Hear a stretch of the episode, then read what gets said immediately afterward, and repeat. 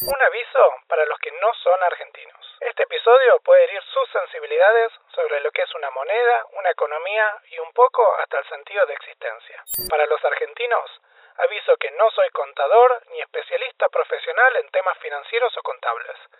Simplemente alguien en la industria que ha visto de todo.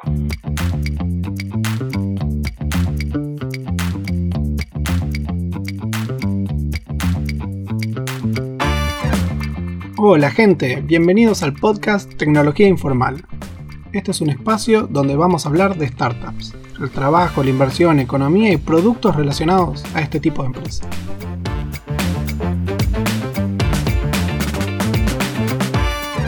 Mi nombre es Gabriel Benberg, soy programador y trabajo como ingeniero de software desde hace más de 10 años.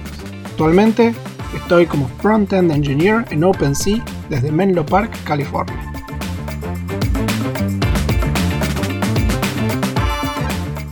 Una de las dudas más comunes en el mundo freelance o de trabajo remoto desde Argentina es, ¿cómo hago para cobrar? La pregunta es sencilla y la respuesta es compleja porque depende de una combinación de varias decisiones. En este episodio vamos a hablar de cómo llegamos acá y cuáles son las herramientas para cobrar en dólares y no morir en el intento.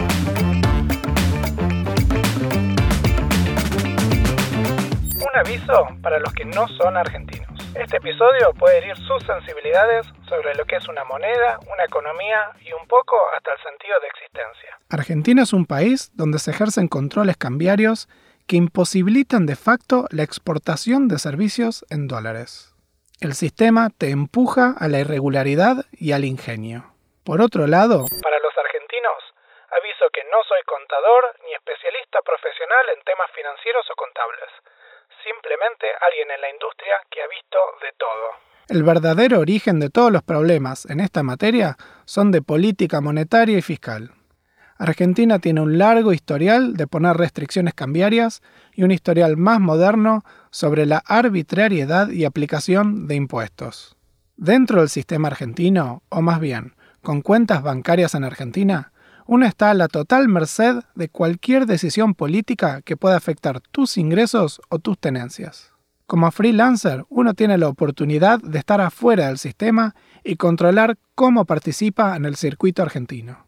Los incentivos para tomar riendas del asunto y protegerse son obvios, ya que uno puede perder más del 70% entre cambios de moneda e impuestos.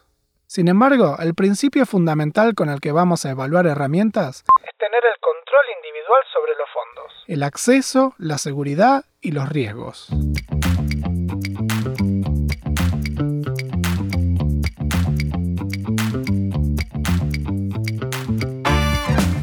Empecemos entendiendo el riesgo cambiario, que es el primero a sortear. La historia argentina es traumática en este aspecto con varios eventos que marcaron generaciones. En el 2001, los depósitos en dólares en las cuentas de banco fueron especificadas a una tasa de descuento de casi el 80%. Ahorros de una vida esfumados con una firma de lapicera. Con esto avanzó una desbancarización importante por quienes tenían ingresos en dólares. Luego, entre el 2008 y el 2011, una serie de regulaciones fueron haciendo cada vez más inconveniente cobrar desde afuera, exigiendo declaraciones juradas, tarifas especiales e imposiciones forzosas que culminaron en un cepo, con la imposibilidad de tener dólares en bancos argentinos. El cepo creó la brecha cambiaria, haciendo los dólares más valiosos y el proceso de cobrar desde el exterior a un banco punitivo, perdiendo hasta el 50% del valor real de los fondos. Dejando de lado el verano cambiario de los años 2015-2019, los canales para atraer fondos del exterior responden principalmente a no pagar el costo de una especificación a precio bill. La regla para evitar esto es muy sencilla. Que la plata no toque un banco argentino. Para lograr esto hay que resolver dos partes. El cobro al cliente y la transferencia del saldo a un medio de pago en Argentina. El empleador internacional casi siempre tiene un solo medio de pago, la transferencia bancaria. Los empleadores mandan plata con transferencia, pero pueden usar intermediarios financieros que luego faciliten los pagos para los freelancers. Para recibir fondos de transferencia bancaria directamente, los argentinos tienen dos opciones muy claras. Cuenta de banco en Uruguay y cuenta de banco en Estados Unidos. Vamos a hablar de Uruguay impositivamente luego, pero lo importante es que se puede abrir una cuenta de banco en dólares y cobrar transferencias internacionales sin problemas. En Estados Unidos también se puede abrir una cuenta, pero es necesario ir personalmente a un banco, lo que es muy inconveniente. Como turista en Estados Unidos, con una visita de 30 minutos, pasaporte y algún documento de residencia en Argentina, se abre una cuenta y se consigue una tarjeta de débito en el acto. Hay opciones para abrir cuentas de banco en Estados Unidos de manera remota, pero no son muy comunes y yo personalmente no las utilicé, por lo que no puedo garantizar si funcionan o andan bien. Pero mientras tanto, cuando hagan ese viaje a Disney, Miami o Nueva York, pasen por un banco y abran una cuenta, que es fácil y gratis y no se van a arrepentir. La segunda opción es usar un intermediario fintech, que se ha vuelto muy popular con la exploración del espacio en los últimos cinco años. Plataformas como Let's Deal, Pilot, Remote.com, PayPal o Payoneer le ofrecen a la empresa americana un sistema donde ellos pagan con transferencia y el receptor de los fondos tiene plata digital.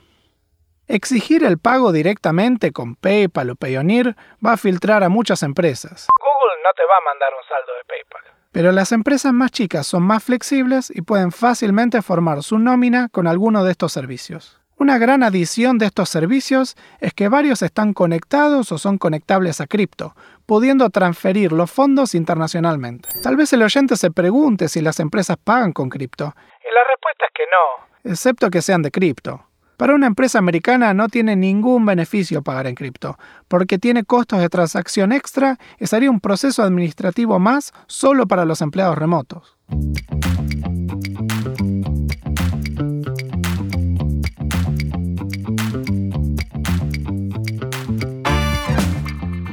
Hasta acá, el freelancer cobra su plata en un banco o en un servicio digital, pero no la puede gastar en Argentina. Un camino fácil es cripto. Tanto en bancos tradicionales como en digitales, es posible transformar el saldo en alguna moneda con paridad al dólar, como USC, DAI o Tether. Nota al margen. Tether tiene muy mala reputación y si es posible yo le evitaría. Una vez con cripto, uno puede transformar ese saldo con varios mecanismos. Exchanges como Ripio, Vitex, Satoshi Tango o Buenbit. Uno deposita el cripto y los vende al precio del exchange, que son bastante líquidos y confiables, y uno se hace los pesos a un valor casi blue. También se puede utilizar intercambio P2P, como con Binance, Airteam, donde uno hace transferencias bancarias en Argentina en pesos y en cripto dentro de estos servicios afuera del país. Una mención especial a nuevos jugadores en el espacio que resuelven este problema en su conjunto. Velo App, Lemon Cash o Bitso. Estas empresas mantienen un fondo cripto separado de su entidad financiera en Argentina, por lo que uno puede mantener saldos en cripto que además de estar seguros de problemas cambiarios, cobran intereses del sistema financiero descentralizado. Dentro de la misma aplicación, los usuarios pueden vender sus cripto por pesos. Son un exchange, un banco y un stockbroker en cripto, todo junto. La ventaja de la infraestructura cripto actual es que todos los procesos son digitales, que los hacen muy cómodos.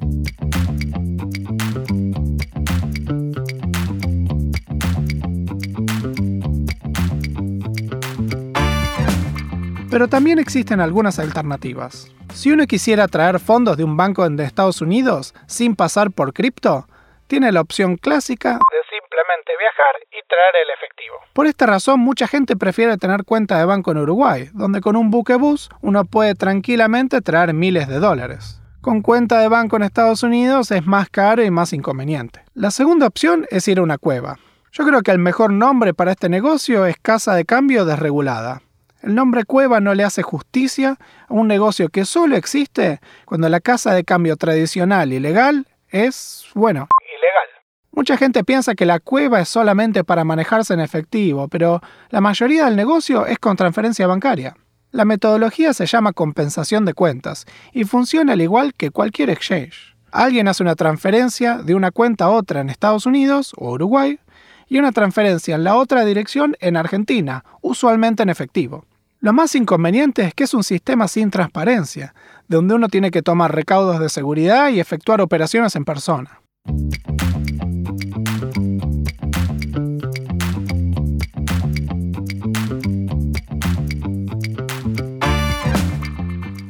Acá venimos hablando de cómo evitar una operación con divisa extranjera en un banco argentino, pero venimos ignorando el tema impositivo. La gente en general no tiene pelos en la lengua para hablar públicamente sobre temas cambiarios, porque son tan abusivos que romper las reglas para evitarlos tiene un consenso unánime.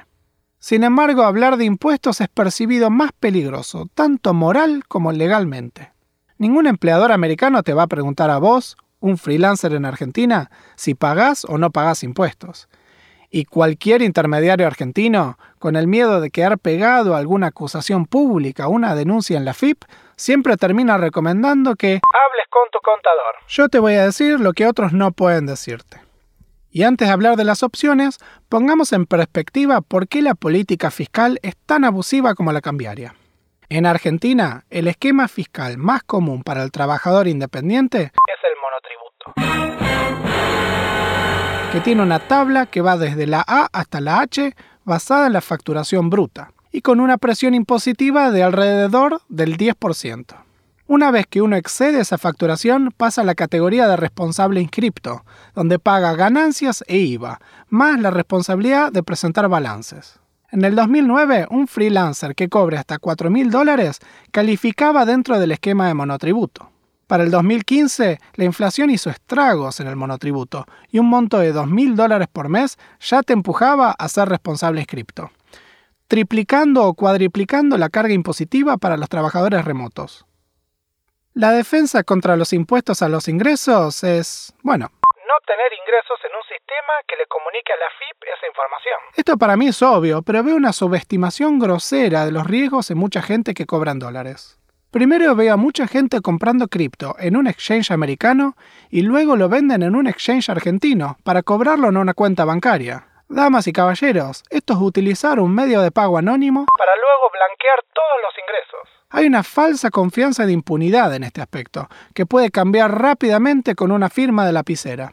La mejor manera de mantener una línea de ingresos fuera del alcance del Estado es con la utilización de cuevas y manteniéndose en efectivo. Además de los impuestos en ganancias, Argentina tiene el impuesto a bienes personales, que es un impuesto a las tenencias brutas.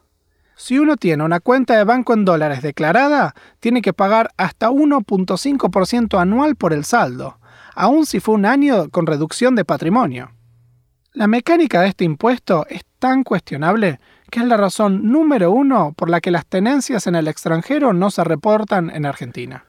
Durante el gobierno de Mauricio Macri, el Estado se comprometió a un blanqueo impositivo de fondos en el exterior con la promesa de la cuasi eliminación de este impuesto. Luego de lograr el blanqueo más exitoso de la historia, los bienes personales se subieron al doble de lo que eran pre-blanqueo. Castigando a todas las personas que decidieron confiar en el Estado argentino. El error más común que veo al lidiar con este impuesto es la gente que tiene cuenta de banco en Uruguay.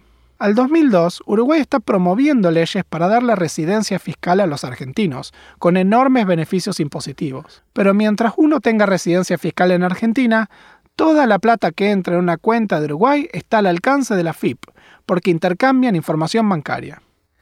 A efectos de privacidad, Uruguay no es un lugar seguro. Distinto es con Estados Unidos, que no tiene intercambio de información con Argentina, y por varias razones históricas, políticas y legales es improbable que lo haga. A veces escucho la objeción de que la ventaja de blanquear los ingresos y las tenencias es poder libremente comprar un bien, como una casa.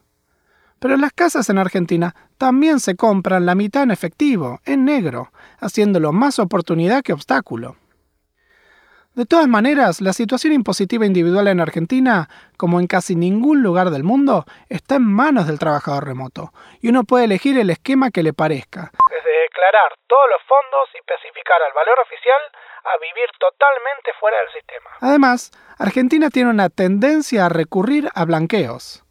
Se realizaron tres en los últimos 12 años, y dada la situación económica del país, es probable que ocurran otra vez. Quiero mencionar una nota más de una operatoria de algunas empresas de tecnología de presencia latinoamericana y con el Centro de Desarrollo en Argentina. Algunas empresas han logrado pagarle a sus empleados en dólares con depósito directo en Argentina.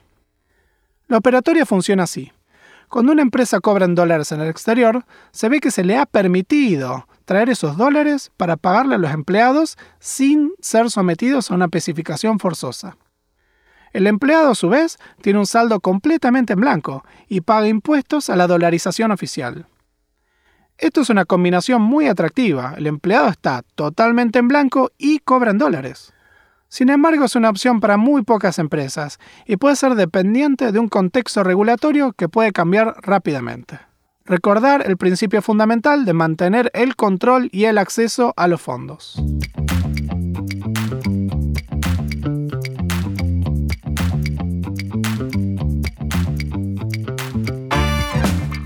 Argentina es un país con reglas cambiantes y absurdas en lo cambiario y lo impositivo que no se pueden seguir al pie de la letra y no subestimar los riesgos de lidiar con el sistema legal. Hay muchas opciones para todos los gustos morales y todas las situaciones legales, con procesos digitales, personales e internacionales.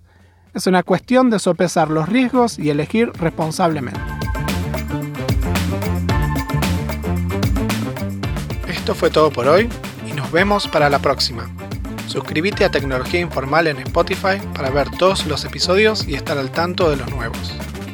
Encontrame en Twitter con arroba tecnología informal.